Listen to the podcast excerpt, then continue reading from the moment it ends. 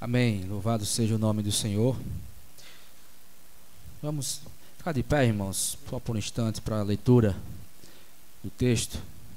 E se encontra na primeira carta de Paulo aos Tessalonicenses. Primeira carta de Paulo aos Tessalonicenses, no capítulo capítulo 1, a partir do versículo 2. Apenas os versículos 2 e 3.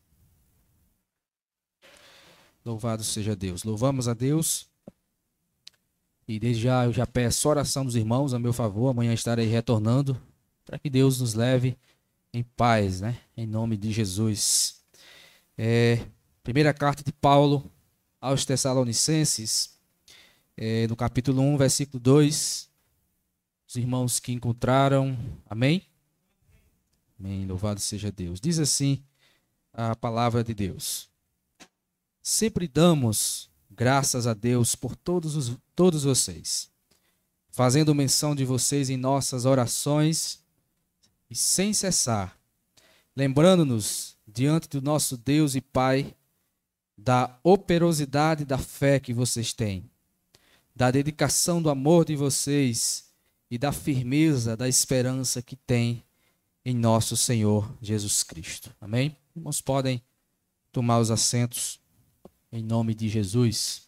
Meus queridos irmãos, eh, nessa noite eu gostaria de tratar sobre o seguinte tema: as marcas de uma igreja fiel, as marcas de uma igreja verdadeira.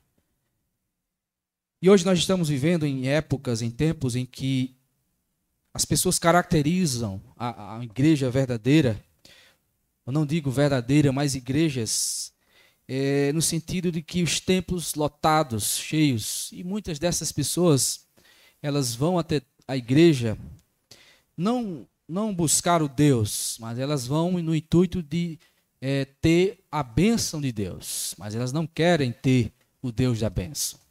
Então, muitas dessas pessoas é, acham que muitas vezes essas igrejas que estão lotadas, é, e que estão ali em busca de milagres e bênçãos são marcas de uma igreja verdadeira e fiel. Pode ser que sim, né? pode ser que a presença de Deus esteja lá, mas muitas vezes é muito, muito movimento humano. E nesse texto, Paulo, ele foi instruído por Deus quando ele foi para a Macedônia por orientação do Espírito Santo. É, mas há algo interessante nesse texto. Né? Paulo ele expressava uma grande gratidão no seu coração pela igreja de Tessalônica. E desse texto, em apenas três semanas, quando Paulo foi para Tessalônica, né, para Macedônia, por orientação do Espírito, ele plantou a igreja que ela floresceu e cresceu e se espalhou por toda aquela província. Então, Paulo, ele no versículo 2, ele expressa essa gratidão pela igreja de Tessalônica. Mas por que que Paulo expressa essa gratidão? O que que fez Paulo orar e dar graças a Deus por todos eles? Qual o motivo que Paulo expressa em oração sem cessar por aqueles irmãos? A igreja fiel, as marcas de uma igreja fiel, muitos associam é, templos lotados. Mas será que é isso mesmo? Será que a marca de uma igreja fiel é isso? De uma igreja saudável? E diante desse texto, irmãos, eu quero tratar sobre esse assunto é, há três pontos que a igreja de Tessalônica tinha, três virtudes, melhor dizendo, três virtudes que a igreja de Tessalônica tinha. E que virtudes eram essas? É as virtudes cardeais da fé cristã, da vida cristã. É fé, amor e esperança. É o que diz o texto. Então Paulo ele dá graças a Deus né? Existia um, um, coração grato de Paulo pela igreja de Tessalônica, pelo testemunho formidável que, que ela tinha. Aquela igreja de Tessalônica, ela tinha as marcas da maturidade cristã. Ela sabia muito bem. Ela possuía essas três virtudes: fé, amor e esperança. Então, é uma reflexão que todos nós precisamos fazer. Será que nós, como povo de Deus, né, estamos também tendo essa maturidade cristã? Você percebe que no texto, Paulo, ele começa a, a carta expressando uma gratidão, Diferentemente de outros textos, de outras cartas, por exemplo, de Coríntios, Paulo faz isso com muito pesar no seu coração. A igreja de Corinto era uma igreja muito complicada. Era uma igreja que havia divisões, ou seja, um gostava da pregação de Paulo, outro de Apolo, e outros, não, eu sou de Cristo. Então, havia essas divisões no meio da igreja de Corinto. Isso era falta de maturidade cristã. Então, Paulo escreve para a igreja de Tessalônica de uma forma diferente. Ele expressa gratidão para aquela igreja, dizendo o seguinte: Olha, sempre dou graças a Deus por todos vocês e faço menção de vocês em nossas orações e sem cessar. E diante dessas virtudes que a igreja de Tessalônica tinha, há um questionamento que eu e você também precisamos fazer. Quando eu me refiro à igreja fiel, a igreja saudável, não me refiro ao templo físico. A igreja são as pessoas, somos nós, eu e você. Então, todos nós temos também que viver as marcas da, da maturidade cristã, que é fé, amor e esperança. Essa igreja, meus queridos irmãos, quanto ao passado dela, ela estava firmada na verdade, pois ela tinha é, colocado sua fé em Deus. Ela sabia que precisava colocar sua fé em Deus. E, ao, e quanto ao presente que ela vivia, ela estava envolvida no amor a Deus e ao próximo. Então ela servia muito bem, entendia muito bem o texto lá de Paulo aos Coríntios, no capítulo 13. É, e outra virtude dessa igreja era a esperança. Quanto ao futuro que ela tinha, ela estava sendo alimentada na esperança da ressurreição de Jesus. Se você perceber na carta de Paulo aos Tessalonicenses, ele vai tratar sobre isso, sobre a vinda do Senhor, que é certa e é repentina. Por que ele vai tratar a respeito disso? Alguns irmãos daquela igreja perguntavam a si mesmos: o que, que acontece quando alguém, um ente querido, morre da nossa família? Se ele for crente, Paulo diz que os mortos em Cristo ressuscitarão primeiro, e depois os que ficarmos vivos serão arrebatados para estar juntamente com ele nos ares. Então Paulo sabia que aquela igreja, ela tinha um testemunho formidável, ela tinha as marcas da, da, da maturidade cristã, ela possuía as virtudes cardeais, fé, amor e esperança. Essa reflexão, meus queridos irmãos, nós também precisamos ter e fazer na nossa vida. E a gente pode destacar que a fé daquela igreja era a aceitação da mensagem do evangelho e a confiança em Deus que eles tinham a Jesus. Se vocês lerem o texto no capítulo 2, no versículo é, 9 ou 10, eles, eles se converteram ao Deus vivo, eles deixaram os ídolos que existiam naquela terra. Então, eles se aproximaram e entenderam a mensagem do Evangelho, como diz Paulo em Romanos 1,16, que o Evangelho é poder de Deus para todo aquele que nele crê. Então, eles aceitaram a mensagem do Evangelho e confiaram em Jesus e nas suas promessas. E o amor é, era uma afeição. O amor é uma afeição que é expressa no cuidado que a gente precisa ter de alguém. Como é que a gente expressa esse amor? Será que é por palavras, irmãos? Será que a gente é, demonstra amor dizendo, ah, eu amo você?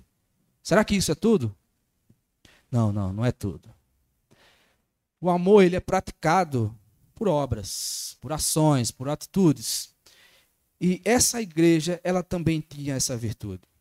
E a característica da esperança que essa igreja tinha era uma fé operosa, que nós vimos aqui no texto, era uma fé que tinha operosidade, era uma igreja que tinha uma dedicação no amor de Deus, ou seja, era uma abnegação que eles tinham de amar o próximo, e eles tinham também uma esperança firme. Eles não vacilavam na esperança da ressurreição, ou seja, eles acreditavam que um dia Jesus voltará e Jesus voltará para resgatar o seu povo, ou seja, resgatar de arrebatar o seu povo para estar juntamente com ele nos céus. Essa era a esperança da igreja de Tessalônica. Então, quais são essas marcas de uma igreja fiel? Diante desse texto são essas: fé, amor e esperança. E diante desse assunto, meus irmãos, a gente vai analisar essas três virtudes cardeais da vida cristã que Paulo expressou com gratidão nessa carta aos Tessalonicenses. Em primeiro lugar, é, essa igreja ela tinha uma fé operosa. Olha o que diz o versículo 3. Acompanhe comigo. Lembrando-nos diante de nosso Deus e Pai da operosidade da fé. Mas o que, que significa, meus irmãos, uma fé operosa? O que, que significa isso, uma fé operosa? A fé operosa é uma fé que produz boas obras. Né? Quando a pessoa crê verdadeiramente em Jesus, ela se torna operosa no reino de Deus. Ela se torna alguém que quer servir no reino de Deus. Mas o que, a Bíblia diz a respeito do que é fé? A fé, será que a fé é um sentimento? Vocês acham que é isso? Você acha que a fé é um mero sentir? Vocês acham que a fé é, é uma emoção?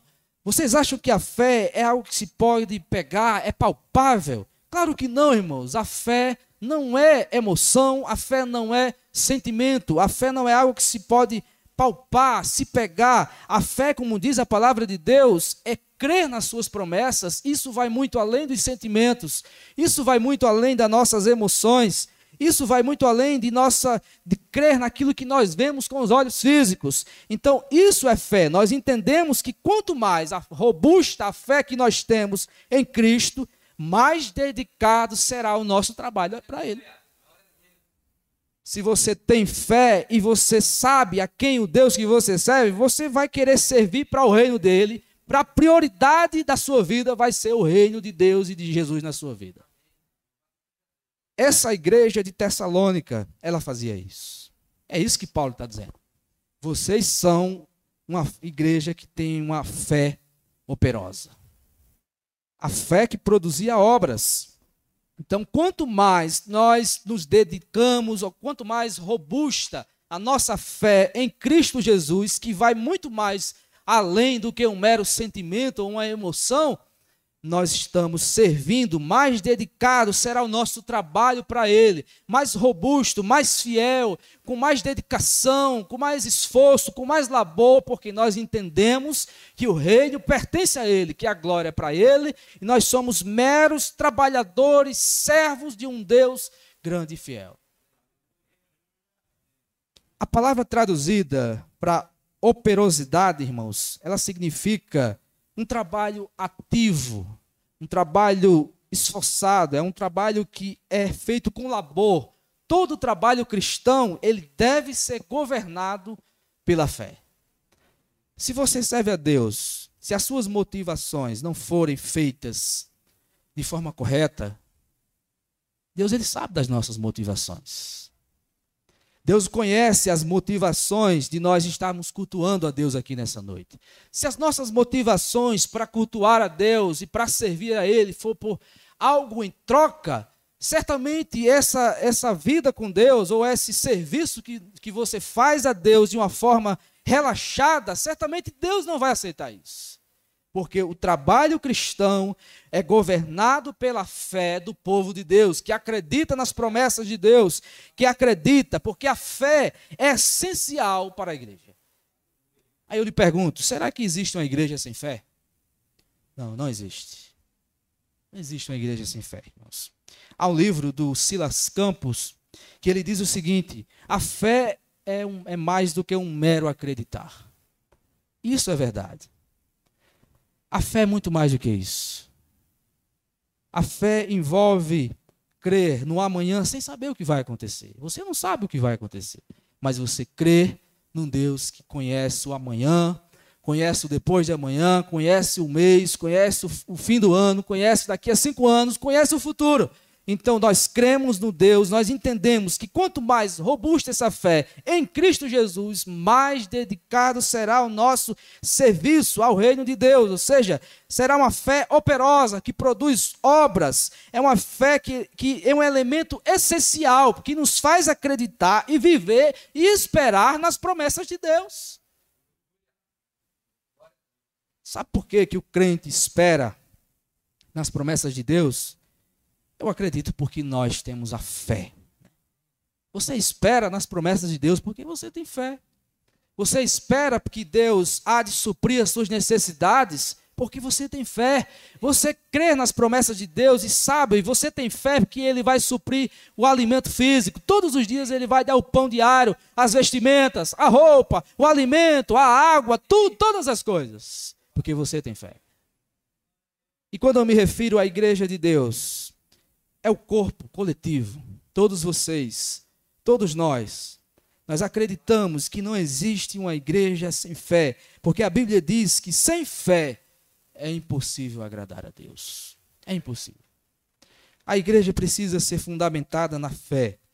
E essa rocha, essa igreja de Tessalônica era uma igreja operosa. Era uma igreja que entendia muito bem.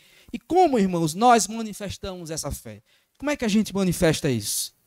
É pelo nosso serviço ao reino de Deus. A forma que você serve ao reino de Deus, ela diz muito sobre a sua fé. Se você faz com muito relaxado, tenha cuidado. Porque a obra de Deus, ela precisa ser feita com esmero, dedicação, esforço. Porque ele exige de nós, né? Ele morreu na cruz por nós. Então a gente vai fazer de forma relaxada. Então nós precisamos servir a Ele com empenho. E a igreja de Tessalônica entendia que sem serviço não existia fé. A fé, ela é um dom de Deus para o nosso serviço para Ele, para a glória dele, não para a nossa glória. Então, se você serve a Ele é, com o intuito de receber glória, irmãos, então está fazendo errado. Porque a glória é dada somente ao Cordeiro de Deus. Então, nosso serviço precisa ser feito com a fé operosa, com a fé que produz obras. Essa igreja de Tessalônica, ela tinha muito isso. Por isso que Paulo expressou no seu coração. Era uma, uma igreja que tinha uma fé operosa. E outro ponto importante, em segundo lugar, essa igreja também tinha um amor dedicado? Um amor abnegado, em outras traduções, abnegação do amor. Então, o que, que, o que é amor, irmãos? É, muitas pessoas associam amor a um sentimento gostoso no, no coração. Mas será que amor é isso mesmo? Será que o amor é o que a sociedade diz? Será que o amor. A gente vê hoje a palavra amor muito desgastado. As pessoas pegaram a palavra amor e hoje jogam para todas as coisas. Quando a pessoa adultera, aí diz que é amor também. Não, isso não é amor. O amor, ele produz serviço intenso na casa de Deus. A ideia aqui que Paulo traz de dedicação, de abnegação, é um trabalho exaustivo e de labor no reino de Deus. Então, nós evidenciamos o nosso amor por Cristo quando nós fazemos para Ele, para a glória dele, para o serviço dele, para o reino dele, com amor, esmero, dedicação e labor para o reino de Deus e para a sua glória. E essa igreja ela tinha. É o que Paulo diz: vocês têm uma fé operosa e também vocês têm uma abnegação do amor, uma dedicação do amor que vocês têm. Ou seja, eles amavam os órfãos, as viúvas, eles atendiam, eles faziam esse trabalho. Voltando para a igreja primitiva, se você olhar o texto de Atos dos Apóstolos, não me recorda o capítulo 6, aquela igreja estava lá servindo em comunhão, no partir do pão, doando os seus bens para ajudar os necessitados. Essa igreja de Tessalônica também tinha uma marca de uma igreja autêntica, de uma igreja fiel, de uma igreja verdadeira. Era uma fé operosa, era um amor dedicado, uma abnegação. Em 1 Coríntios, irmãos, capítulo 13, vamos ler comigo. É um texto conhecido. Olha o que diz Paulo a respeito do amor no capítulo 13.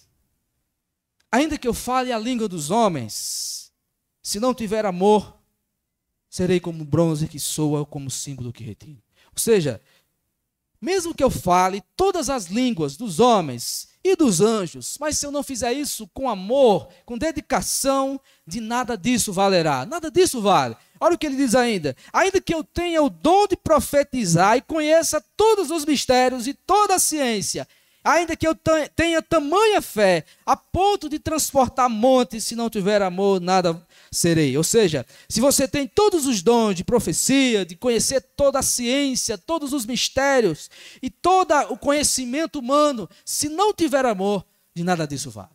É como o sino que bate, que é vazio, uma lata vazia. Então, ainda que ele continua dizendo no capítulo, versículo 3: ainda que eu distribua todos os meus bens entre os pobres, e ainda que eu entregue o meu próprio corpo para ser queimado vivo, se não tiver amor, isso de nada me adiantará. Olha o que diz Paulo a respeito de, do amor. Como o conceito bíblico a respeito do amor é totalmente diferente do conceito de hoje da sociedade. Se o amor não for a base e a sustentação do seu serviço a Deus, de nada disso vale. As marcas de uma igreja fiel e autêntica, fiel e verdadeira, saudável, ela faz isso com amor, com dedicação, com esmero, mas ela entende muito bem que o seu serviço é para a glória de Deus, que toda a honra vai ser dada a Ele, que você precisa dizer, Senhor, abençoa a obra das nossas mãos, mas o Senhor é o dono da obra, o Senhor é o dono do reino, o reino pertence a Ti, tributos, louvores, ações de graças, em nome de Jesus. Então nós entendemos que se o amor não for a base de sustentação do meu e do seu serviço a Deus, nada disso vale.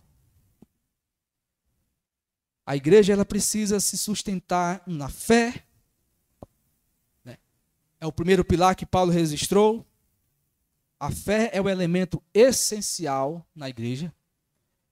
O amor o amor aqui no sentido do próximo, a igreja primitiva, como falei, demonstrava isso, esse amor, um amor dedicado, um amor expressado em obras, um amor que não era apenas falado, mas o seu serviço ao reino de Deus era manifestado. Então, esse amor não deve esperar nada em troca. Se você faz algo para o reino de Deus, esperando algo em troca, ou para alguém, melhor dizendo, se você faz uma obra para alguém esperando algo em troca, isso não é amor. Você está aí trocando um barganha, você está querendo recompensa. Mas o reino de Deus nos diz o seguinte: olha, você precisa fazer isso. Mas não espere. Claro que Deus ele abençoa, irmãos. Mas faça para a glória de Deus. Faça porque Ele vai abençoar a sua vida, vai abençoar a obra das suas mãos, vai fazer prosperar. Mas porque é, a gente conhece, a gente sabe, tem conhecimento? Não, nada disso. Mas é porque o Espírito Santo de Deus habita no meio do seu povo, dando entendimento, dando sabedoria, convertendo os pecadores, trazendo o seu povo, consolando o seu povo. Quem faz essa obra é o Espírito Santo de Deus. Nós somos meros agentes de Deus nessa terra. Como diz Paulo em Coríntios, somos apenas embaixadores do reino de Deus, irmãos. Nós somos os seus cooperadores da sua obra. Então, se nós esperamos algo em troca do que nós fazemos, isso não é o amor bíblico e cristão. A igreja de Tessalônica, ela entendia muito bem e fazia isso com abnegação e serviço para a glória de Deus. Qual a terceira característica, irmãos, dessa igreja de Tessalônica? A terceira característica é que ela tinha uma, uma firmeza da esperança. A esperança dela era firme. Olha o que diz o versículo 3 da operosidade da fé que vocês têm, da dedicação do amor de vocês e da firmeza da esperança que têm em nosso Senhor Jesus. Esses são os três pilares da vida da igreja e da vida cristã.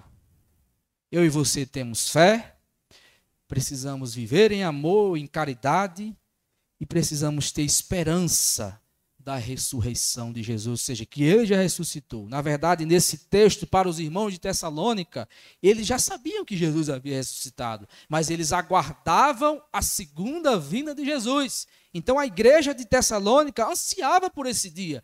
Então nós também ansiamos para que venha o nosso Rei Jesus. Maranata, ora vem, Senhor Jesus. Nós cremos na bendita esperança da vinda de Jesus para resgatar o seu povo, para nos tirar desse mundo. Então Jesus voltará novamente, irmãos. Essa igreja, ela tinha essa convicção no coração. Mas o que é esperança, irmãos? Esperança, a esperança, ela produz paciência triunfadora. É o que diz Paulo em Romanos. A, a esperança, ela produz paciência. Sabe por que, que nós esperamos em Deus e o aguardamos? Porque essa esperança, ela nos dá a salvação nos dá convicção na volta de Jesus. Todo crente genuíno, salvo, ele tem essa esperança. Passam dias, passam anos, passam séculos, mas ele continua aguardando.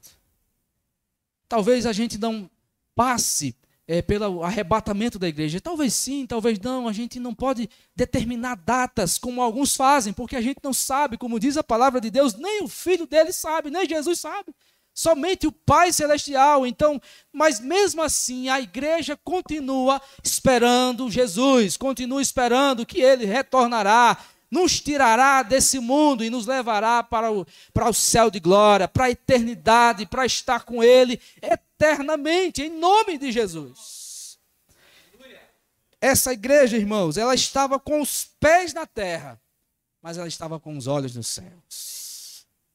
Ela estava com os olhos nos céus. Ela servia no mundo, mas aguardava a glória dos céus. É como diz a palavra de Deus: se a gente passa, irmãos, tribulações nessa vida, pode ter certeza que as glórias do porvir, elas compensarão todas as lutas, todos os problemas, todas as percas, porque diz a palavra de Deus que lá não existirá morte, choro, nem pranto, nem ranger de dentes, nada disso, mas alegria, gozo, paz no Espírito Santo, nós estaremos com Ele, cantando, celebrando, santo, santo, santo é o nome do Senhor dos Exércitos.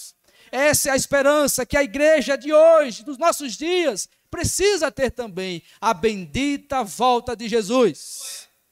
E a igreja de Tessalônica ela tinha. A nossa esperança precisa ser somente Cristo. Se a sua esperança não for firme, a gente vacila.